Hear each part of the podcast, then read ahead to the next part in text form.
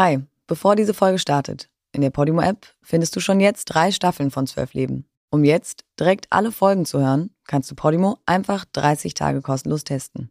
Den Link dazu findest du hier in den Show Notes.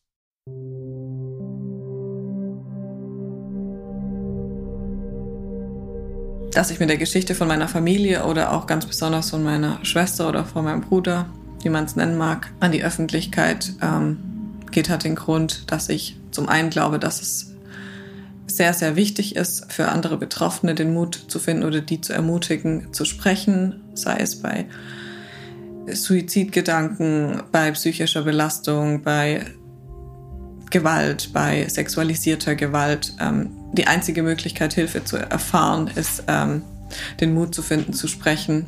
Und ich weiß, dass die Maya sich das gewünscht hätte. Freitag, der 2. März 2018. Maya steht wie fast jeden Morgen alleine auf. Es ist noch dunkel, als die 17-Jährige um 6.30 Uhr an der Bushaltestelle in Geildorf steht, einer Kleinstadt im Kreis Schwäbisch Hall. Von Frühling kann noch nicht die Rede sein. Um diese Uhrzeit sind Minusgrade.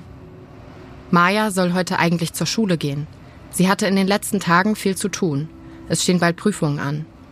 Sie hat viel gelernt, war die letzten Wochen gestresst. Es geht ihr viel im Kopf rum. Maya heißt eigentlich Dion, nutzt die Personalpronomen er und ihm, hat kurze Haare und trägt ein Binder. Das ist ein straff sitzendes Unterhemd, das dazu benutzt wird, um Brüste abzubinden und eine flache Brust zu simulieren. Wenn jetzt also vereinzelt Autos an der Bushaltestelle vorbeifahren, sehen die AutofahrerInnen einen 17-jährigen Jungen. Was dann am 2. März zwischen 6.30 Uhr und 9.30 Uhr passiert, das konnte bis heute nicht geklärt werden. Aber man weiß, Dion kommt nie in der Schule an. Und, dass er seiner Lehrerin um 9.30 Uhr schreibt, ich möchte, dass du weißt, dass es mir leid tut, falls ich deine Zeit verschwendet habe. Ich habe deine Ratschläge ausprobiert, zumindest soweit ich es auf die Reihe bekam. Möchte ich doch noch einfach noch mal so abgedroschen es auch klingt, Danke sagen für die vielen Gespräche und für die letzten Monate. Das war wohl die glücklichste Zeit meines Lebens. Mit den besten Wünschen, Dion.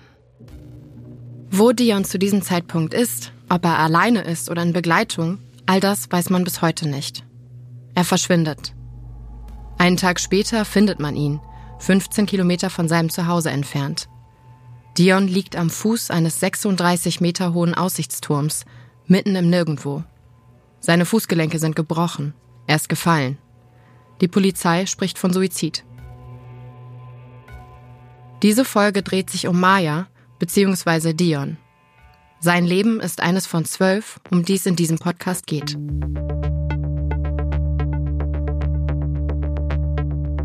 Zwölf Leben. Verbrechen an Frauen.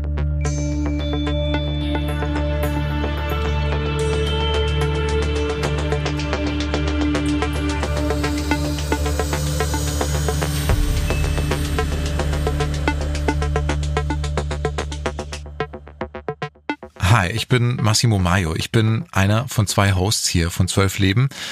Ich möchte hier gerne hinter die Fälle schauen, die wir erzählen und ich möchte im Laufe unseres Podcasts gerne mehr darüber erfahren, warum Frauen oder auch generell Menschen, die als weiblich gelesen werden, warum die öfter Opfer von Straftaten werden, aufgrund ihrer geschlechtlichen Zuordnung öfter als Männer. Und ich bin Clara Engelin, ich bin Host und Reporterin dieses Podcasts und reise dafür quer durch Deutschland, um euch von den zwölf Fällen zu berichten, mit denen wir uns beschäftigen werden. Bevor es weitergeht, eine Triggerwarnung. In diesem Podcast wird es immer wieder Schilderungen geben von sexuellem Missbrauch von Kindern. Es wird um Suizid gehen. Das kann belastend und retraumatisierend wirken.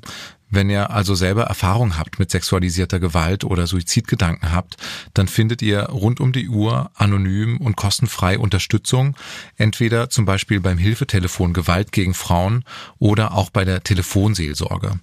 Diese Info und auch weitere Infos dazu, die könnt ihr auch nochmal nachlesen bei uns in den Show Notes.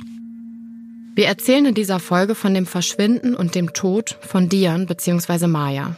An dieser Stelle vielleicht ein kurzer Exkurs zum Verständnis. Die Familienangehörigen, die wir interviewt haben, die sprechen häufig von Maya, benutzen weibliche Pronomen.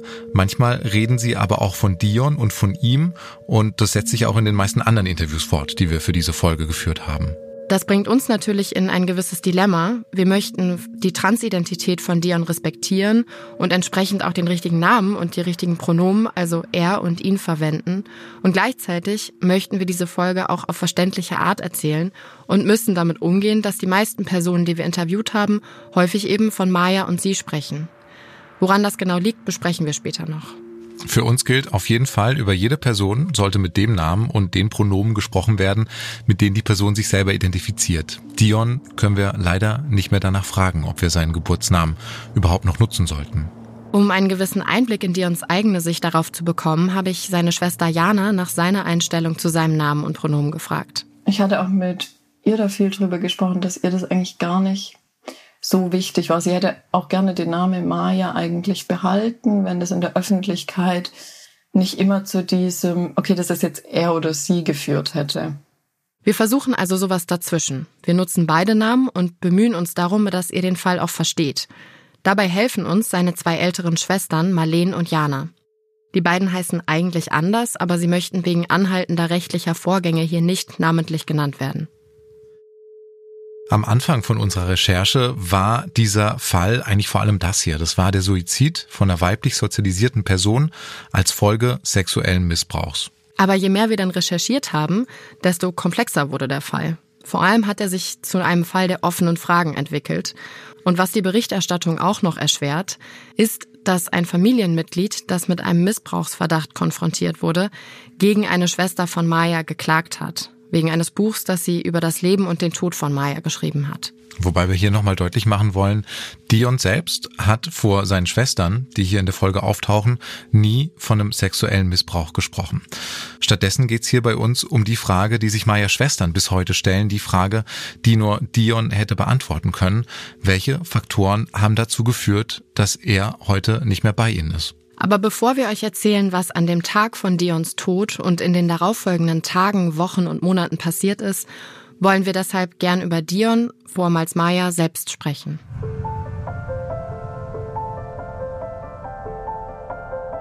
Klar, du hast ja die beiden Schwestern von Dion bzw. Maya gesprochen, du hast sie interviewt. Was kann man sagen? Wer war Maya? Also aufgewachsen ist Maya mit drei Geschwistern in Geildorf. Das ist eine Stadt mit knapp 12.000 EinwohnerInnen in Baden-Württemberg. Wir sind quasi vier Geschwister von unserem Vater und wir wurden alle zwei Jahre geboren. Also nach mir kommt meine zwei Jahre jüngere Schwester, dann mein vier Jahre jüngerer Bruder und dann sechs Jahre jünger die Maya. Und dann gibt's noch eine kleine Halbschwester, die ist 20 Jahre jünger als ich. Wow, große Zeitspanne. Viele Menschen ist gar nicht so leicht, so einen Überblick über diese Familie zu bekommen, oder? Nee, das hat bei mir tatsächlich auch eine Weile gebraucht. Das gerade war übrigens Marleen, die älteste Schwester. Und insgesamt sind es fünf Geschwister, die alle die gleiche Mutter haben, aber zwei verschiedene Väter. Zum Zeitpunkt von Dions Tod haben beide Schwestern, mit denen wir für diese Folge gesprochen haben, nicht mehr zu Hause gewohnt. Marleen, die älteste Schwester, die war da gerade in Irland und Jana war seit einem Jahr außer Haus. Trotzdem waren sie noch super eng. Wir hatten immer ein großes Haus mit einem großen Garten und Hunden und Hühnern und Katzen und Hasen und ja, sind so ein bisschen frei geistlich erzogen worden, haben ja, bei uns gab es keinen Fernseher zum Beispiel. Wir haben halt immer ganz viel gebastelt und gemalt und im, bei jedem Wetter im Garten gespielt und wahnsinnig viel miteinander gespielt.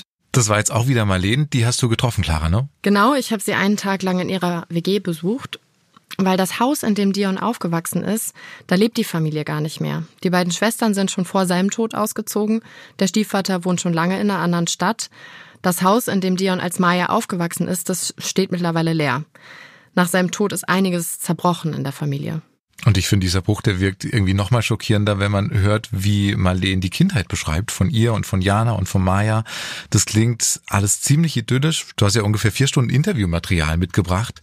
Und äh, wenn man da reinhört, dann kommt einfach immer wieder rüber, wie eng die Geschwister gewesen sind. Dadurch, dass ich die Älteste bin und sie die Jüngste ähm, war, hatten wir halt immer ein sehr enges Verhältnis und sie abends nicht schlafen konnte, hat sie sich zu mir ins Bett gelegt und ich habe ihr Geschichten erzählt. Und Jana und Marleen haben Maya sogar auch mit auf Partys genommen. Das war für sie natürlich ein Riesenabenteuer und total cool und sie mitgenommen in die Hochschule und sie hat sich mit in die Vorlesungen reingesetzt und ich habe gesagt, das ist meine Schwester, die will mal Autorin werden. Also kriegt man eine, eine ziemlich plastische Vorstellung irgendwie und du hast auch sehr viele Fotos von Maya gesehen, ne? Ja, genau. Die hat Marlene mir auch gezeigt, als ich sie besucht habe. Auf diesen Fotos, das war noch so vor Mayas 13. Geburtstag, da sieht man sie so mit leuchtenden Augen, mit wachem Blick rumlaufend, springt. Also ein total sorgenfreies Kind. Natürlich bekommt man auf Fotos immer nur einen kleinen Einblick, klar. Aber meine Gespräche mit Marlene und Jana haben mir diesen Eindruck ehrlich gesagt auch bestätigt. Und doch scheint es dann so zu sein, dass zu einem bestimmten Zeitpunkt irgendwie diese Idylle vorbei gewesen ist. Was ist da genau passiert? Genau das ist die Frage, an der Mayas Schwestern auch verzweifeln. Es gibt Erklärungsansätze, es gibt Vermutungen, Befürchtungen. Für manches gibt es viele Indizien, für manche Dinge weniger. Aber bevor wir da jetzt so richtig tief einsteigen, lass uns doch erstmal darüber reden, wann es zu diesem Bruch kam. Ja, genau, das würde ich auch gerne wissen. Du sprichst ja hier von Maya, nicht von Dion. Was ist das genau für ein Lebensabschnitt, über den wir reden? Das war so in der siebten, achten Klasse, also in den Jahren 2014 und 2015. Sie war ungefähr 13 Jahre alt, als sich das so geändert hatte. Ja, sie war viel zurückgezogener.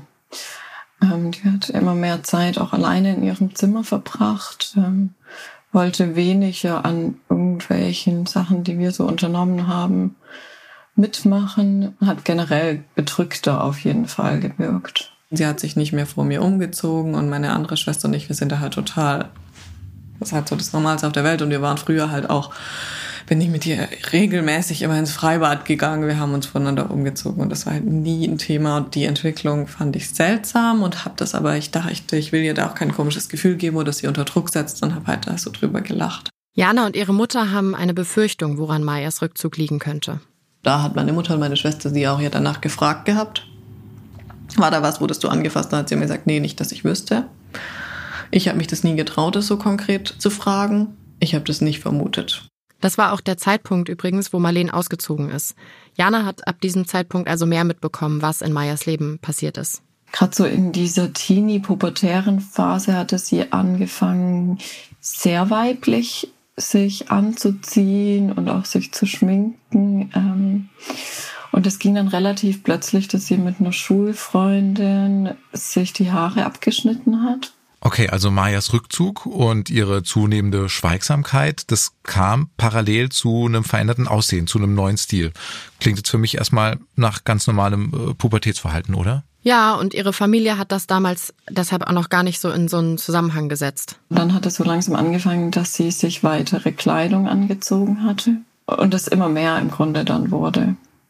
Genau, da hat sie sich dann auch nicht mehr geschminkt irgendwann ähm, und hat irgendwann auch angefangen, ihre Brüste abzubinden. Also ich wusste als erstes von ihrem Transgender-Prozess, das hatte sie mir erzählt gehabt ähm, und dann haben wir das zusammen auch meiner Mutter gesagt und dann auch den Geschwistern und meiner Oma. Das war jetzt Jana die eine Schwester und die andere Schwester Marlene, die hat ja zu diesem Zeitpunkt gar nicht mehr zu Hause gewohnt, aber die hat von dieser Entwicklung auch was mitbekommen, oder? Mhm, ja, vor allem das, was sich nach außen gezeigt hat. Mit einer Kapuze auf und weiten Klamotten und ihr Erscheinungsbild und ihre Stimme hat sich verändert. Also das war nicht mehr diese selbstbewusste, hier bin ich Persönlichkeit, sondern sie wurde irgendwie zurückgezogen. Also die beiden beschreiben eher so äußerliches, dass sich was verändert hat, aber was genau damals passiert ist, das wissen Marlene und Jana gar nicht so. Eigentlich läuft ja auch alles. Maya setzt sich immer mehr mit ihrer Identität auseinander. Sie merkt, dass sie auf Frauen steht, outet sich dann auch vor der Familie und die reagieren ja auch entspannt. Also auch als Maya sich kurze Zeit später als trans outet, die Familie steht hinter Maya, die jetzt Dion heißt und männliche Pronomen nutzt. Die Schule weiß übrigens auch Bescheid. Da haben sie sogar extra für genderneutrale Toiletten gesorgt. Und trotzdem, Dion zieht sich immer weiter zurück. Du hast da ja mit Jana drüber gesprochen, dass Dion wohl vor allem zwei bis drei Monate vor seinem Tod irgendwas belastet hat. Ja, genau. Neben den vielen Klausuren, die anstehen, gab es da nämlich noch ein ganz spezifisches Thema, das besonders groß im Raum stand.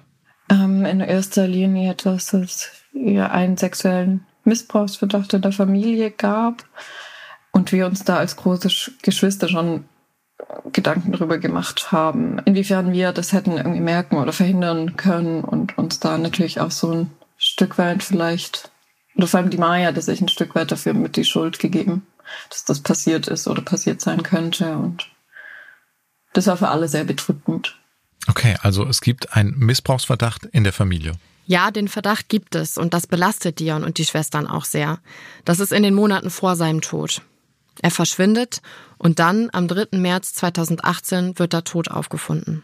Um all diese Fragen besser verstehen zu können und all diese Gedanken, die sich Marlene und Jana bis heute machen, gehen wir jetzt also zu diesem Zeitpunkt zurück, zu diesem Moment, wo Dion verschwindet und an den Ort, an dem Dion gestorben ist.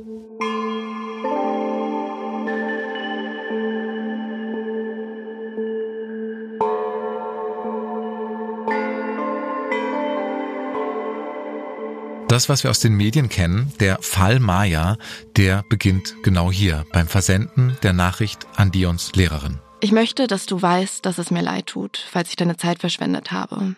Clara, weißt du genaueres über diese, scheint ja schon eine ziemlich besondere Beziehung zu sein, über diese Beziehung zwischen den beiden? Er fand sie wohl sehr sympathisch und hat sich in seiner Transition, so nennt man den Prozess der Geschlechtsangleichung, durch Gespräche mit ihr auch sehr aufgehoben gefühlt. Er schreibt davon, die Zeit der Lehrerin verschwendet zu haben. Er möchte ihr Danke sagen für die vielen Gespräche und die vielen Ratschläge. Und vor allem, finde ich, bleibt eben dieser eine Satz in Erinnerung, das war wohl die glücklichste Zeit meines Lebens. Das klingt schon so ein bisschen wie was Abschließendes und ja, da kann man sich schon Sorgen machen, vielleicht, wenn man so eine SMS bekommt. Ja, so hat die Lehrerin das auch wahrgenommen, vor allem weil er eben nicht in der Schule auftaucht. Dadurch, dass die Schule damals dann direkt die Polizei kontaktiert hat, hat die dann auch bei Dions Mutter angerufen. Klingt irgendwie ziemlich radikal, finde ich. Eigentlich würde ich denken, wenn irgendein Kind nicht in der Schule ankommt, dann ruft man erstmal die Familie an und nicht direkt die Polizei. Was ist denn da genau passiert? Die Lehrerin hat halt diese SMS bekommen von Dion und fand die alarmierend und hat dann sofort die Polizei angerufen. Die Polizei hat dann die Mutter kontaktiert, aber weil Dions Mutter auf der Arbeit war, hat sie also erst ein paar Stunden später davon erfahren, dass er an diesem Tag eben nie in der Schule angekommen ist. Gegen 12 Uhr schreibt sie also eine Nachricht in die Familien-WhatsApp-Gruppe, Dion wird vermisst. Dann geht sie direkt auf die Dienstwache und gibt eine Vermisstenmeldung auf. Und von da aus ruft sie dann auch ihre Tochter Jana an und die schickt ihr Fotos von Dion, die zur Fahndung rausgegeben werden.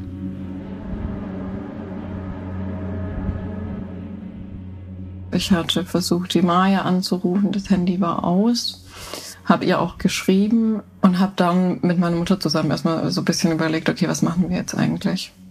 Weil wir die Situation noch überhaupt nicht einschätzen konnten, was, was passiert hier eigentlich gerade. Tja, die Familie ist ratlos, aber die Polizei, die ist zu diesem Zeitpunkt schon richtig aktiv. Die waren schon am Haus von Dions Familie, die haben da im Garten geguckt, haben in den Nebengebäuden nachgeschaut, ob Dion da vielleicht irgendwo ist. Die haben sogar schon beim Hausarzt angerufen und nachgefragt, ob der sich vielleicht äh, krank gemeldet hatte für die Schule. Wenn Kinder als vermisst gewertet werden, dann wird sofort ein Großaufgebot aufgefahren. Natürlich sofort Polizei, Hubschrauber, Hundertschaften, weil da auch jede Sekunde zählt, ist auch klar. Ja, je länger eine Zeit ist, wo man jemanden nicht findet, desto unwahrscheinlicher ist es, dass man ihn findet. Ja, ist gerade bei Kindern so, sagt man, wenn man in den ersten 48 Stunden keinen Ansatz hat, dann ist es äh, ziemlich unrealistisch, dass man das Kind noch irgendwann findet. Für die Familie ist dieses Großaufgebot, von dem Benjamin Jendro von der Berliner Polizeigewerkschaft hier spricht, ziemlich absurd. Für die stellt sich das nämlich so dar. Dion ist morgens aus dem Haus gegangen und verschwindet. Handy aus, niemand weiß, wo er ist und warum er sich nicht mehr meldet. Das ist für die erstmal nicht so wahnsinnig besorgniserregend, weil für Teenies jetzt auch nicht so ungewöhnlich. Mein erster Gedanke war eigentlich, dass sie sich vielleicht mit irgendwelchen Freunden getroffen hat und da vielleicht auch was getrunken hatte oder so und dann aus so einer Affekt-Momentsituation raus ihrer Lehrerin da irgendwie eine blöde Nachricht im Grunde geschrieben hat. Also zuerst mal war das für mich überhaupt nicht, gar nicht in meinem Gedankenbild drin. Es könnte da was wirklich Schlimmes passieren. Ähm, das war erst als dann die Polizei meine Mutter gefragt hat, ob meine Mutter da eine Suizidgefahr sieht. Und dann hat meine Mutter mich angerufen und wollte von mir wissen, wie ich das einschätze. Ähm, und da war für mich schon klar, ich, also da habe ich das erste Mal dran gedacht, es könnte wirklich was Schlimmes passieren. Ähm, weil ich natürlich nicht in Menschen reingucken kann. Das ist Jana, die wir da gerade gehört haben. Die andere Schwester Marleen in Irland, die kriegt die Updates über das, was da passiert, tausende Kilometer weit weg, nur über Nachrichten in der WhatsApp-Gruppe mit. Die kann aktiv gerade gar nichts tun, außer sich eben einen Flug buchen nach Hause für Montag. Aber da wird Dion schon zwei Tage gar nicht mehr leben. Währenddessen sucht seine Mutter mit Hilfe der kleineren Geschwister im Haus, in dem Dion aufgewachsen ist, nach Hinweisen, nach irgendwas, das ihnen helfen könnte auf der Suche nach Dion. Und dann gibt es diesen Schlüsselmoment, auf jeden Fall einen Moment, der Ihnen später so vorkommt. Sie erinnert sich daran, wie Dion sie vor einigen Tagen gefragt hatte, wo der Papiermüll ist. Okay, Papiermüll klingt erstmal nicht so nach Schlüsselmoment. Ja, klar, das fand Dions Mutter in dem Moment auch. Nur, dass die Frage an sich irgendwie absurd war, weil der Papiermüll halt immer am gleichen Ort stand. Jetzt, wo Dion verschwunden ist, erinnert sie sich wieder daran. Sie nimmt den Müllbeutel und leert ihn aus. Ganz unten liegen sie. Sieben Tagebücher. Anscheinend ist Dions Verschwinden geplant. Als hätte sie die in Sicherheit bringen wollen. Und aber gleichzeitig indirekt der Mama mitgeteilt, wo die sind. Was da genau drinsteht in diesen Tagebüchern, das erzählen wir euch später. Erstmal zurück zu diesem Zeitpunkt des Verschwindens und der Suche. Die Polizei ortet Dions Handy dreimal und Jana macht sich persönlich auf die Suche nach ihm. Ich bin mit einer Arbeitskollegin direkt in diesen Ort gefahren. Ähm, wir haben dort selber dann gesucht, ähm, irgendwelchen Leuten auf der Straße ihr Foto gezeigt und gefragt, ob sie da irgendwo gesehen wurde. Die Polizei sucht natürlich auch auf unsere Anfrage hin, schreibt uns das Polizeipräsidium Aalen dazu. Nachdem der Polizei bekannt wurde, dass die Maya vermisst wurde, wurden umfangreiche und aufwendige Fahndungsmaßnahmen durch die Polizei durchgeführt. Hierbei wurde unter anderem auch ein Polizeihubschrauber eingesetzt. Leider verliefen die Fahndungsmaßnahmen ohne Erfolg. Dann schickt die Polizei Jana nach Hause für den Fall, dass Dion bei ihr zu Hause vielleicht auftaucht. Aber auch hier kein Anzeichen von Dion. Die Polizei stellt die Suche nach ihm dann tatsächlich am gleichen Abend um 18 Uhr ein. Ich weiß, dass eben meine Familie weitergesucht hat an dem, in dem Ort, an dem sie geortet worden ist. Die sind da halt noch die halbe Nacht mit dem Auto rumgefahren. Und es war wirklich extrem kalt. Es hatte Minustemperaturen.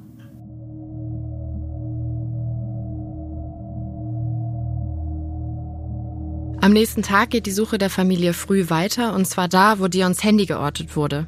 Seine Schwester Marlene ist währenddessen übrigens immer noch im Ausland. Ich war an dem Samstagmorgen. Vormittag war ich mit meiner besten Freundin, die da gerade zu Besuch war, waren wir in Nordirland am Meer und es war sehr stürmisch und wild und ich stand an dem Meer vorne an so einem Felsen und ich hatte plötzlich das Gefühl, dass ein, ein Teil vom Dion oder von der Maya zu mir zurückkommt. Dass da eine ganz glasklare Stimme in meinem Kopf die sagt, hey, ich bin hier. Ich bin so unendlich frei. Du kannst dir gar nicht vorstellen, wie wunderschön diese Welt ist und wie wunderschön du bist. Ich bin zu Hause. Da wusste ich das, dass sie tot ist.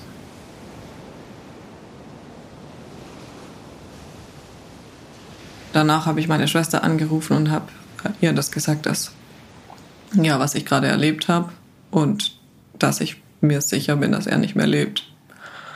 Und dass ich einfach bete, dass er schnell gefunden wird. Und dass wir nicht ewig lang damit verbringen, ihn zu suchen.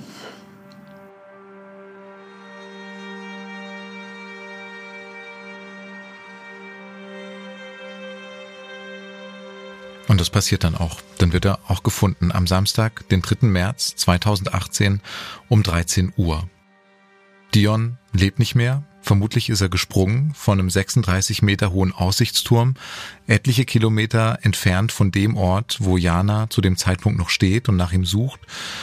Die Polizei fährt mit dieser Nachricht zum Haus der Familie, trifft dort aber nur Dions Oma an, weil der Rest der Familie noch unterwegs ist auf der Suche nach Dion. Die Oma ruft dann Jana an und sagt ihr erstmal, dass sie nicht reagieren darf, aber dass Dion tot ist. Sie soll halt nicht reagieren, damit die Mutter nichts mitbekommt und noch sicher nach Hause fahren kann. Das muss man sich auch mal vorstellen, ne? Sie saß da 45 Minuten hm. im Auto mit dieser Nachricht ohne und darf irgendwie, nichts sagen. Ja. Ich konnte erstmal überhaupt gar nichts im Grunde irgendwie empfinden oder fühlen. Das war als wäre ich komplett abgeschalten. Ich habe dann irgendwann wie so eine Stimme in mir gehört, die geschrien hat, atme, atme wieder. Und da habe ich erst gemerkt, dass ich auch die Luft angehalten habe. Ähm, und als ich da so irgendwie wieder ein bisschen mehr bei mir war, habe ich dann meinen Bruder und meine Mutter gesehen, die vor mir im Auto saßen. Und dann war eigentlich mein erster Gedanke, Gott, gleich wird denen so wahnsinnig wehgetan. Und ich kann nichts daran ändern. Wie kann ich so ein Leid verhindern? Und da gibt's dann aber keine Möglichkeit, irgendwie was zu tun. Und das war für mich das Schlimme, als müsste ich zugucken, wie die so zu wohl dem schmerzvollsten Moment in ihrem Leben fahren und nichts wissen und sich noch die ganze Zeit darüber unterhalten, wie wir jetzt weitersuchen, dass wir jetzt Plakate ausdrucken und aufhängen. Und ich halt wusste, das ist alles sinnlos, das ist vorbei. Dions älteste Schwester Marlene in Irland bekommt den Anruf einige Stunden später dann gegen 20 Uhr. Der bestätigt, was sie ja schon seit einigen Stunden geahnt hatte. Sie hat dann den Samstagabend und auch den Sonntag noch aus und am Montag geht dann endlich ihr Flug.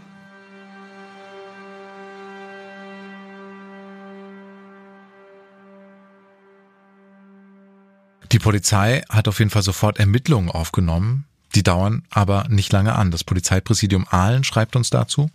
Die Polizei hat die in solchen Fällen üblichen Todesfallermittlungen durchgeführt. Da nach Prüfung der Staatsanwaltschaft Heilbronn, Zweigstelle Schwäbisch Hall, keine zureichenden tatsächlichen Anhaltspunkte für ein strafrechtlich relevantes Fremdverschulden festgestellt wurden, wurde das Todesermittlungsverfahren durch die Staatsanwaltschaft eingestellt. Das heißt, es gibt kein Obduktionsverfahren, es gibt keinerlei weitere Ermittlungen. Die Verantwortung, all die Fragen, die die uns tot aufwerfen, jetzt zu beantworten, die liegen nur noch bei der Familie. Bevor die sich überhaupt mit diesem Warum beschäftigen können, gibt es halt auch erstmal Verpflichtungen. Ne? Es gibt die Trauerfeier, das Begräbnis, es sind Trauerreden zu schreiben. Marlene hat mir erzählt, Dion hat ja immer viel geschrieben er wollte ja Autor werden. Und die beiden hatten ja geplant, ein Buch zusammen herauszubringen, mit Fotos von Marleen und mit Texten von ihm. Dazu sollte es dann nie kommen. Stattdessen suchen Marleen und Jana in seinen Tagebüchern nach Gedichten und nach Texten, damit dann bei der Trauerfeier niemand vergisst, wer Dion war und was ihn ausgemacht hat und wer die Welt gesehen hat durch solche Tagebücher zu gehen, ist natürlich äh, total krass, weil das ist so unheimlich intim und wahrscheinlich ist es für Teenies immer so besonders unvorstellbar. Aber in so einem Fall ist es natürlich total nachvollziehbar, dass die Familie diese Tagebücher lesen möchte. Ja, und die sind da ja auch jetzt nicht mit dem Anspruch rangegangen, wir finden jetzt alle Geheimnisse von Dion raus und breiten die auf der Trauerfeier aus. Denen ging es halt erstmal darum, ein, zwei Gedichte rauszusuchen, um Dion selbst zu Wort kommen zu lassen.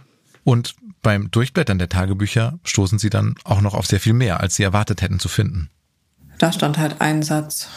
Also ich werde der Person nie verzeihen, was sie mir angetan hat. Ich will die Person nie wieder sehen und ich hasse sie. Ich meine, da wurde kein Name genannt und keine betreffende Handlung beschrieben. Ja, aber das hat einfach, das waren für mich so verschiedene Puzzleteile, die dann irgendwie ein Bild ergeben haben für mich. Wenn Marlene von den verschiedenen Puzzleteilen spricht, dann meint sie das veränderte Verhalten von Dion in den letzten Jahren, also seinen extremen Rückzug. Und zwei, drei Monate vor seinem Tod wurde es dann ja noch schlimmer. So sehen Sie das mittlerweile. Ähm, in erster Linie, dass es ja einen sexuellen Missbrauchsverdacht in der Familie gab. Das war für alle sehr bedrückend. Das ist natürlich auch krass, so ein Missbrauchsverdacht. Wie kam denn dieser Verdacht genau auf? Marlene hat mir erzählt, dass eine minderjährige Person, mit der sie verwandt ist, angefangen hat, darüber zu sprechen. Von diesen Gesprächen gibt es auch Aufzeichnungen, die sie mit uns geteilt hat. Die habe ich mir auch selber angehört, die dürfen wir hier leider nicht vorspielen. Zu diesem Missbrauchsverdacht gab es ja auch einen Prozess am Amtsgericht in Schwäbisch Hall. 2020 kamen da die Beschlüsse dazu und das Gericht spricht da davon, dass diese Missbrauchsvorwürfe als vollständig ausgeräumt gelten würden. 2018 liegt das natürlich noch in weiter Ferne. Jana und Marleen wissen seit einigen Monaten von dem weiteren Missbrauchsverdacht in der Familie. Dann stirbt Dion. Ab dem Moment, wo sie die Tagebücher lesen, beschäftigen sie sich konstant damit. Neben all der Trauer. Es ist aber nicht nur die Familie, die trauert, die Familie, die sich die Frage nach dem Warum stellt. Dion hatte auch Freundinnen, gar nicht so viele, dafür aber sehr enge, und mit denen hat er auch über einige der Dinge gesprochen, die ihn so belastet haben. Durch diese Gespräche mit Dions Freundinnen finden Marleen und Jana dann heraus, Dion hat sich Schuld gegeben für den vermuteten sexuellen Missbrauch in der Familie. Dion hatte gegenüber der Freundin immer nur Andeutungen gemacht, dass es da irgendwie extreme Schuldgefühle gegeben haben muss. Dafür, dass es eben diesen zweiten Vorfall gab von Missbrauchsanschuldigungen und dass er das hätte verhindern können. Inwiefern er das hätte verhindern können und was er da genau meint, das darüber hat er nicht gesprochen. Das muss für die Familie natürlich unheimlich belastend sein, aber dass Kinder und Jugendliche über Missbrauchserfahrungen gar nicht sprechen mit der eigenen Familie und auch bei Freundinnen nur vage bleiben, das ist tatsächlich gängig. Das zeigen Studien. Für Dions Familie beginnt ab diesem Zeitpunkt auf jeden Fall erstmal so eine ganz eigene Form der Ermittlung, um eben herauszufinden, nicht nur wie ist Dion gestorben, sondern was ist eigentlich in Dions Leben alles passiert. Vor allem geht es ihnen um diese drei Themen. Um den Missbrauchsverdacht, um Dions Transidentität und den wahren Grund des angeblichen Suizids. Wobei man sagen muss, einen sogenannten Grund für einen Suizid, das gibt's ja eigentlich nie. Also Suizid ist nie eine logische Konsequenz aus irgendwas. Aber natürlich kann es Auslöser geben, bei denen dann vor allem Kinder und Jugendliche zu Suizidgedanken neigen und die dann auch zu Suizid führen können. Und genau um diese geht es uns ja hier, um die möglichen Auslöser.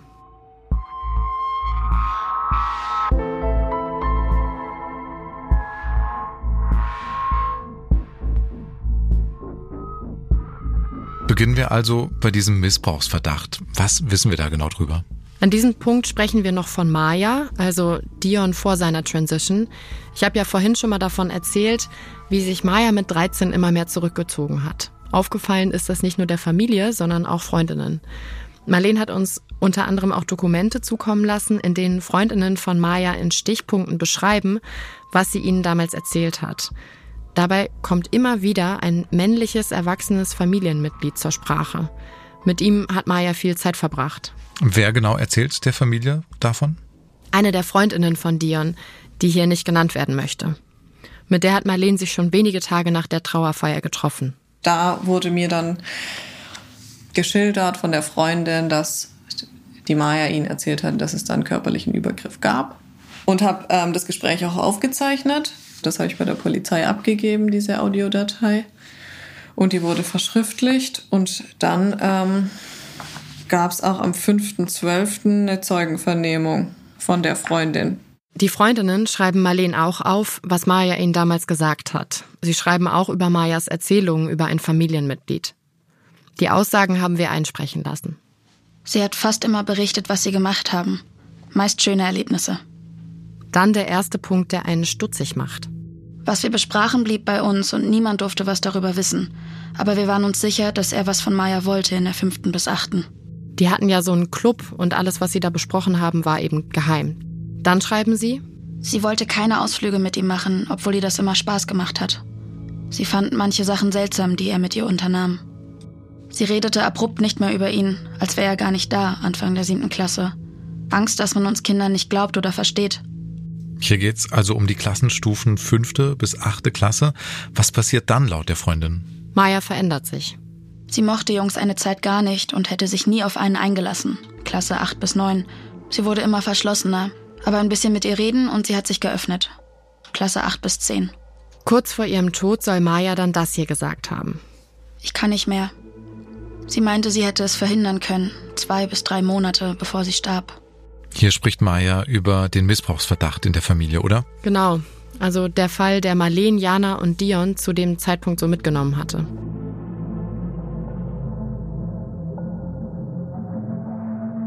Auf unsere Anfrage hin schreibt uns die Staatsanwaltschaft Stuttgart, dass es auch zum Missbrauchsverdacht an Maya Ermittlungen gegeben hat, also nach Mayas Tod. Die Polizei spricht übrigens immer von Maya, die spricht nie von Dion. Und nachdem die Freundin ihre Aussage bei der Polizei gemacht hatte, ermittelt die Staatsanwaltschaft Stuttgart ungefähr anderthalb Jahre. Sie schreibt uns dazu, Aufgrund des von Ihnen geschilderten Sachverhalts kann ich Ihnen mitteilen, dass in der Vergangenheit von der Staatsanwaltschaft Stuttgart die Einleitung eines Ermittlungsverfahrens gegen einen Mann wegen des Verdachts des sexuellen Missbrauchs von Kindern geprüft wurde. Diese Prüfung ergab jedoch, dass keine zureichenden tatsächlichen Anhaltspunkte, mithin kein Anfangsverdacht für die vorgeworfene Tat vorlagen, sodass kein Ermittlungsverfahren eingeleitet wurde. Wenn man sich aber die Aussage von Dions Freundin bei der Polizei durchliest, dann versteht man, wie frustrierend es für die Familie sein muss, dass es bis heute, also Stand Dezember 2021, keine weiteren Ermittlungen gibt. Auch hier müssen wir übrigens aus Quellenschutz anonym halten, wer die Aussage gemacht hat. Was wir sagen können, ist, dass am 5. Dezember 2018 eine Freundin von Maya um 13 Uhr eine Aussage bei der Polizeidirektion Böblingen gemacht hat. Erst spricht sie davon, was Maya ihr und einer weiteren Freundin erzählt hat, als sie 13 Jahre alt war. Nachdem wir aber nachgehakt haben, hat Maya uns erzählt, dass er sie begrapscht hätte und dass er seine Finger dahin gesteckt habe, wo sie es nicht möchte. Wir haben nachgefragt, was er denn jetzt genau getan hat. Und dann erzählte sie uns mit der Hand in die Hose rein. Und ich meine, dass sie uns erzählt hat, dass es im Auto gewesen sei. Auf unsere Frage, ob dann mehr passiert sei, da hat sie nicht geantwortet, sondern nur geweint. Aus der Zeugenvernehmung lässt sich auch herauslesen, dass dieser Missbrauchsverdacht lange Auswirkungen auf die uns Psyche gehabt hat. Es dürfte so ein bis anderthalb Monate vor dem Tag, an dem Maya tot aufgefunden wurde, gewesen sein, wo ich sie getroffen habe, wo sie geweint hat und mir gegenüber gemeint hat, dass sie die Schuld dafür trage, dass mit passiert ist, dass auch gegenüber übergriffig geworden sei. Diese Aussage hier wurde sorgfältig dokumentiert. Da sind explizite Namen drin, die haben wir jetzt rausgepiept, aus rechtlichen Gründen. Das verdächtigte Familienmitglied wurde aber nach dieser Aussage auf jeden Fall befragt. Stand zum Zeitpunkt unserer Aufnahme ist aber, dass nicht weiter gegen diese Person ermittelt wird. Was für Marleen schwer nachvollziehbar ist. Es hieß zwar, es wurde ausführlich ermittelt, aber in meinen Augen hätte da schon noch mehr passieren können. Und im Endeffekt war es Aussage gegen Aussage. Der Beschuldigte hat die Tat beschritten und hat auch einen Lügendetektorentest bestanden, der in Deutschland gerichtlich eigentlich gar nicht anerkannt ist. Und das war damit, ja, okay, er hat den Test bestanden, er sagt die Wahrheit. Ähm, ja, die Zeugenaussagen sind eben auch nur eine Aussage und eine Perspektive. Wir können hier eh nichts mehr machen und die Person ist ja sowieso verstorben. Und genau das ist ja die Schwierigkeit von diesem Fall. Dion kann uns seine Wahrnehmung der Geschehnisse nicht mehr mitteilen. Aber laut der Freundin von Dion hat er es in Gesprächen mit ihr versucht. Er hat es allerdings immer nur angedeutet, hat sich nie vollkommen mitgeteilt. Ich weiß, dass Maya in ihrem Tagebuch auch aufgeschrieben hat, dass sie über das, was passiert ist, gerne gesprochen hätte, es aber nicht kann. Man kann jetzt aber, also wenn man die Tagebücher hätte, nicht rauslesen, was da passiert ist. Das hat Maya so genau nicht aufgeschrieben gehabt.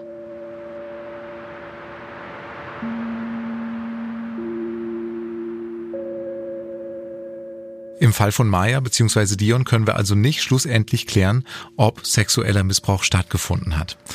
Aber um von diesem Fall was mitzunehmen, kann man sich natürlich selbstkritisch hinterfragen. Welche Anzeichen gab es in diesem Fall vielleicht, die darauf hingedeutet haben, dass Maya Hilfe gebraucht hat? Welche Merkmale für das Vorliegen von sexuellem Missbrauch hat Maya oder später Dion aufgewiesen? Und welche Rolle spielt hier der mutmaßliche Suizid?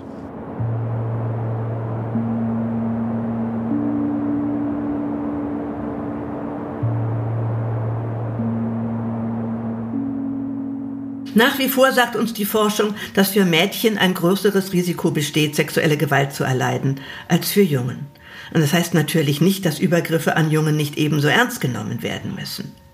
Aber das weibliche Geschlecht ist ein Risikofaktor, wenn es um Gewalt in sexualisierter Form geht. Und es scheint so zu sein, dass für Mädchen die Familie der Ort ist, an dem sie am häufigsten missbraucht werden, wohingegen für Jungen stärkere Risiken in Institutionen bestehen. Das hier ist Barbara Kavemann. Sie ist Mitglied der unabhängigen Kommission zur Aufarbeitung sexuellen Kindesmissbrauchs von der Bundesregierung. Auch wenn das erstmal schwer ist zu akzeptieren, in Bezug auf Maya bzw. Dions äh, mutmaßliche Erlebnisse können wir keine endgültigen Schlüsse ziehen. Aber dieser Fall macht ein Thema auf, das natürlich sehr wichtig ist, in der Öffentlichkeit zu besprechen, nämlich sexueller Missbrauch von Kindern und Jugendlichen man kann sich ja fragen, warum hat Dion sich so wenig sicher gefühlt? Einfach zu sagen, ich werde missbraucht. Jemand fasst mich gegen meinen Willen an. Weil Mayas Kindheit, so wie wir das gehört haben, die war ja eigentlich ziemlich idyllisch. Da gab es ein super enges Verhältnis zu der Familie, dann das Outing als lesbisch, als Transperson. Von außen gab es da keine drastischen, verunsichernden Faktoren. Maya wird äh, sehr geliebt, wird akzeptiert als die Person, die sie ist. Und wenn wir davon ausgehen, dass Maya sexuell missbraucht worden ist, dann passiert das aber in diesem geborgenen Kontext, oder? Ja, also wenn man davon ausgeht, dass es passiert ist, dann auf jeden Fall in diesem Kontext. Scham ist ein Riesenthema. Also viele, die das Gefühl haben, sie hätten an irgendeiner Stelle das beenden können oder müssen, haben vielleicht doch ein bisschen mitgemacht. Darüber sprechen und schreiben wir in der Online-Beratung häufig. Und das Thema Schuld lässt sich auch schwer auflösen. Also das ist so, dass, ähm, dass es nicht hilft, wenn wir oder oftmals in der Regel nicht hilft, ähm, wenn wir sagen, dass die Verantwortung natürlich bei den Tatpersonen liegt und nicht bei den Betroffenen. Das ist einfach ein sehr überwältigendes Gefühl, was auch häufig dazu führt, dass die Betroffenen sich nicht mitgeteilt haben. Und auch häufig daran liegt, dass die Tatpersonen ihnen das auch gesagt haben und ähm, ihnen das auch sehr eingeredet haben. Du hast doch auch mitgemacht. Du wolltest das doch auch. Und wenn du das jetzt jemandem erzählst, bist du schuld, wenn alles, wenn die Familie zerbricht daran. Glauben wird dir das auch keiner. Das ist Tanja von Bodeschwing. Sie ist Sozialpädagogin und Sozialarbeiterin und ist im Vorstand vom Verein Nina e.V. Die arbeitet da am Hilfetelefon sexueller Missbrauch, berät Betroffene, ihre Angehörige, potenzielle HelferInnen. Sie findet Dions Verhalten nicht untypisch, vor allem falls der Missbrauch durch ein Familienmitglied begangen worden sein sollte. Zum einen ist es so, dass die Betroffenen sehr manipuliert werden von den Tatpersonen, das ganze Umfeld auch von den Tatpersonen sehr manipuliert wird, so dass es einfach auch wirklich gar nicht so ganz einfach ist, sexualisierte Gewalt zu erkennen. Und äh, die Betroffenen nicht nur in ihrer Gefühlswelt manipuliert sind, sondern auch sehr unter Druck stehen, nichts zu verraten, äh, die Tatperson zu schützen. Und trotzdem gibt es diese Punkte, an denen Dions Familie stutzig geworden ist. Vor allem eben der Moment des Rückzugs. Also ich glaube, gerade Familienangehörige und Bekannte sollten immer dann aufmerksam werden, wenn sie eine Veränderung wahrnehmen. Das kann natürlich immer verschiedene Ursachen haben, aber dann zumindest sexualisierte Gewalt als Ursache auch mitzudenken. Wenn ein Kind auf einmal wirklich über die Maßen sich sexualisiert verhält oder halt genau im Gegenteil möglicherweise äh, man den Eindruck hat, der Körper wird komplett abgelehnt oder alles, was körperlich ist, äh, geht nicht. Und an diesem Punkt sprechen wir nochmal über Dions Transidentität. Während Dion noch gelebt hat, haben Marlene und Jana ihn ja vollkommen in seiner Transition unterstützt. Marlene durch deren gemeinsames Fotoprojekt, Jana durch gemeinsame Gänge zum Friseur, dem Kauf von Bindern. Mit beiden gab es viele vertrauensvolle Gespräche darüber. Ich habe das nicht während der Lebzeit nicht so kritisch hinterfragt. Ich habe gesagt, es ist ein Wunsch, ich akzeptiere dich zu 100 Prozent, wie du bist und ich äh, entspreche da einfach ja, dem, was, was meine Unterstützung für dich sein kann. Ich habe auch einige Transgender-Freunde und da war vieles bei ihr sehr anders als bei diesen Freunden, weil sie sich als Kind immer als Mädchen sehr wohl auch gefühlt hat und das auch selber gesagt hat. Und das hat für mich nicht immer ganz so zusammengepasst. Ähm, und für sie selber war auch klar, sie möchte auch keine körperlichen nicht mehr rückgängigen Operationen oder Medikamente nehmen, ähm, bis sie selber eine Therapie gemacht hat, weil sie selber gesagt hat, sie weiß, sie muss erstmal auch da wirklich sicher wissen, dass es nicht andere Gründe hat. Und ich habe deswegen aber das nie groß in Frage gestellt. Ich habe sie da immer unterstützt. Rückblickend kommen Marleen und Jana dann aber ja doch immer mehr Zweifel an Dions Transidentität. Und zwar, weil, ja, obwohl Dion viel Unterstützung erfahren hat von den Geschwistern, von seiner Mutter, seiner Lieblingslehrerin, der Schule. Dion geht es nicht besser. Er zieht sich trotz allem ja immer mehr zurück. Mir kommt es so vor, als ob sie, sie oder er den Körper so versteckt hat. In weiten Klamotten, unter Kapuzenpullovern und auch mit der Haltung, mit gebeugten Schultern.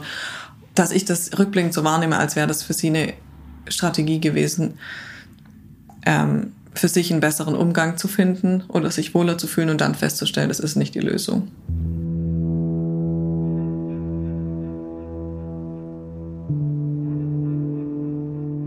Die Vermutung, die Dions Schwester hier äußert, vielleicht war Dion gar nicht trans. Er hat vielleicht seinen Körper abgelehnt, weil er in einem weiblich gelesenen Körper mutmaßlich sexuellen Missbrauch erfahren hat.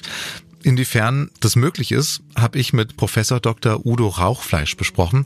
Der ist Psychotherapeut und der begleitet seit über 50 Jahren Transpersonen. Genderdysphorie meint, dass es ein Leiden gibt aus der Diskrepanz heraus, dass eine Person, also ein, eine Person, die ursprünglich dem männlichen Geschlecht zugewiesen worden ist, dass die sieht, mein Körper ist männlich, aber innerlich bin ich, bin eine Frau.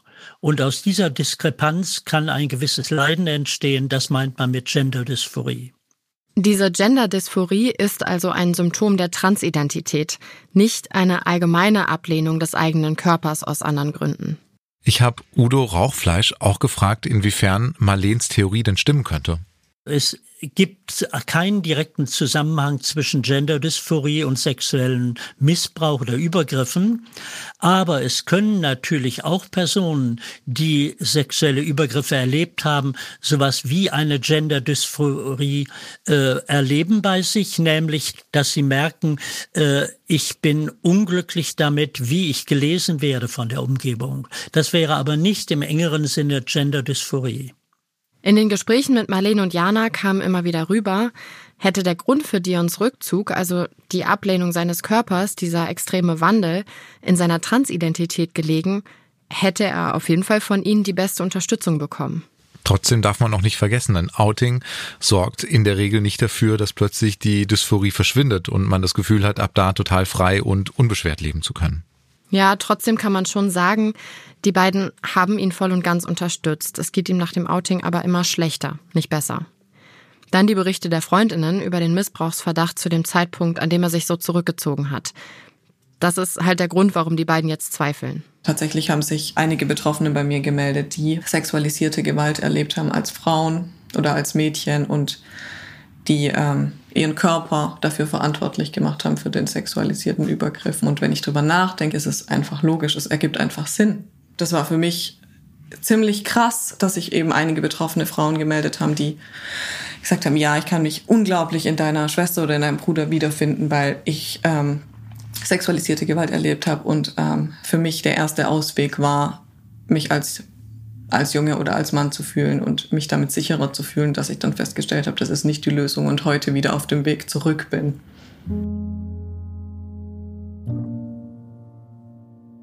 Was man auf jeden Fall sagen kann, ist, dass bei Dion einiges zusammenkommt. Also diese Auseinandersetzung mit seiner Geschlechtsidentität, der Missbrauchsverdacht in der Familie und das Gefühl von einer Mitschuld. Wobei wir eben nicht schlussendlich klären können, worauf sich dieses Gefühl bezogen hat. Der Verdacht, dass Dion eigene sexuelle Missbrauchserfahrung gemacht hat, steht hier aber im Raum. Und es gibt einige Indizien, auf die wir in dieser Folge ja auch eingegangen sind. Für mich ist es die einzig logische Erklärung dass er da selber betroffen gewesen sein muss. Das ist natürlich eine extrem schmerzhafte, eine extrem schlimme Erkenntnis gewesen, was das für eine unglaubliche Last gewesen sein muss und für einen Schmerz und dann, als es gerade nochmal hochkam in der Familie und thematisiert worden ist. Das kann man wohl auf jeden Fall sagen. Irgendwas hat Dion sehr gequält. Ohne Abschiedsbrief, ohne eine Form der Erklärung ist der Tod von Dion für die Schwestern auch sehr schwer als Suizid zu akzeptieren. In dieser Folge müssen wir aufgrund der anhaltenden rechtlichen Vorgänge auch davon absehen, auf alternative Theorien einzugehen. Fest steht aber, beide mutmaßlichen Faktoren in Dions Leben, also der Missbrauchsverdacht und seine Transidentität, die hängen bei betroffenen Personen mit einer erhöhten Suizidgefahr zusammen. Im Gespräch mit Tanja Bodeschwing habe ich auch verstanden, wie lange Betroffene von sexualisierter Gewalt mit den psychischen Folgen der Taten leben müssen. Also viele, die uns am Telefon von ihren Folgen berichten, auch als Erwachsene rückblickend mit den Erfahrungen aus der Kindheit, sprechen schon darüber, dass sie auch zwischendurch Suizidgedanken hatten und es Phasen im Leben gab, wo sie nicht mehr da sein wollten. Tragisch ist auch, dass transidente Kinder und Jugendliche auch zu mehr Selbsttötungsgedanken tendieren als nicht transidente. Also es ist ein ziemlich belastender Prozess und darum auch die Suizidalität wesentlich höher als in der übrigen Bevölkerung. Und da kommen die sexuellen Übergriffe ins Spiel, dass alle, die um ihre Stabilität kämpfen, die haben es natürlich doppelt schwer. Auch wenn Marlene sich dessen bewusst ist, kann sie mit all den ungeklärten Fragen und ohne Abschiedsbrief Dions Tod nicht sicher als Suizid sehen. Ich habe damit abgeschlossen, dass wir das nicht mehr erfahren werden. Ich möchte da nicht mehr so dran festhalten, weil ich möchte mich an das Schöne erinnern und nicht mehr diese Fragen, die sich sowieso nicht mehr klären lassen, so in den Vordergrund stellen. Und dieser Suizid impliziert für mich einfach sehr viele offene Fragen. Der Psychotherapeut Udo Rauchfleisch, der kann es auch verstehen. Suizide sind letztlich, wenn man nicht einen Abschiedsbrief hat, in der Regel gar nicht erklärbar. Es muss irgendwas ja oft gekommen sein und vielleicht bei Maya auch irgendwas ganz Aktuelles, was sie enorm verunsichert hat, was sie gekränkt hat, ihr wehgetan hat. Oder es kann ein Zurückblicken gewesen sein über ihr bisheriges Leben und dann die Frage, ja, wie werde ich denn fertig mit diesem Konflikt? Und äh, dass dann ein Moment kommt, wo die Person einfach keinen Ausweg mehr sieht. Es ist immer eine große Hilfe, wenn die Familie Familie hinter jungen Menschen oder auch älteren Menschen steht, die suizidal sind. Das kann manchmal den Suizid verhindern. Und Therapien helfen natürlich auch in unzähligen Fällen, Menschen an wichtigen und manchmal eben auch in lebenswichtigen Punkten zu unterstützen.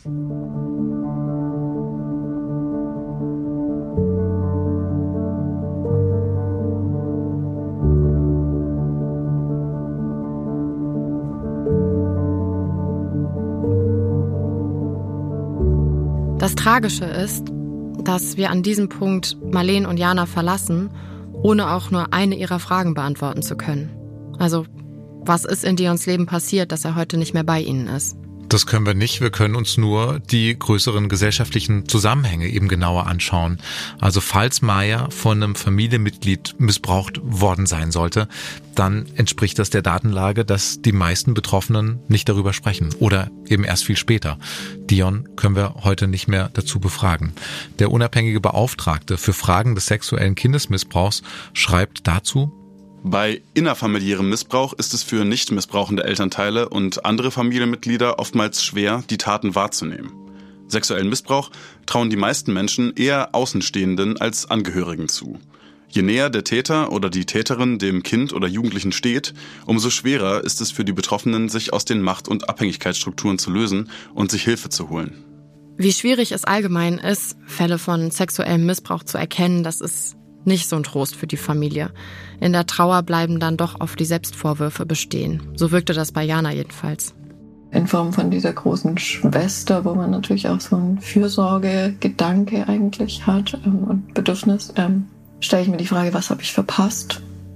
Was habe ich nicht gesehen? Und an welchem Punkt hätte ich andere Fragen stellen müssen? Hätte ich besser zuhören müssen? Ähm, und dann natürlich bis heute die Frage für mich ist, was ist die Wahrheit, was ist wirklich passiert? Marlene findet auch keine Antwort auf die Frage nach dem Grund für Dions Tod. Sie hat aber die Hoffnung, dass seine Geschichte gesellschaftlich was bewegen kann. Von ihr bleibt immer das Gefühl in mir und ich werde niemals wieder alleine sein, weil sie einfach ein Teil von mir ist und sie hat unglaublich viele schöne Erinnerungen geschenkt und ähm, ich glaube, dass sie sich wahnsinnig freuen würde zu wissen, dass es ja, viele Menschen ermutigt hat, über ihre Geschichte zu sprechen und sich weniger allein gefühlt haben dadurch. Und vielleicht ist das ihre letzte Mission. Und ich meine, sie wollte Schriftstellerin werden und Geschichten erzählen. Vielleicht wird die Geschichte auch auf lange Sicht eine Geschichte voller Hoffnung und Mut und Stärke und Zuversicht sein.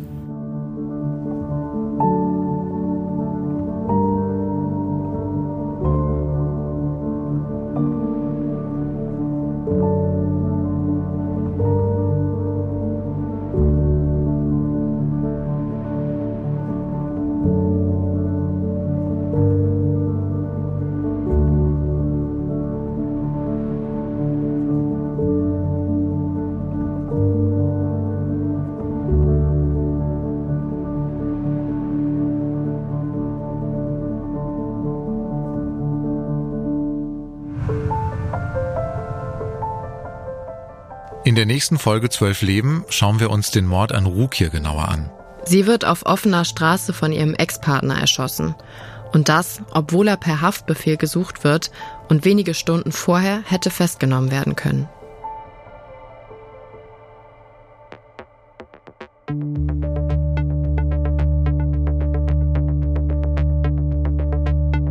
Zwölf Leben, Verbrechen an Frauen ist ein Podcast von Podimo, produziert von Bose Park Productions. Moderation Clara Engelin und Massimo Maio. Recherche und Redaktion Helen Schulte, Madeline Petri und Clara Engelin. Autorin Helen Schulte. ProduzentInnen Sue Holder und Chris Guse. Schnitt und Sounddesign Madeline Petri, Mats Leubner, Luca Karduk, Pascal Mokrosch, Alexander von Bargen, Simon Uta Kirschei und Fabio Lautenschläger.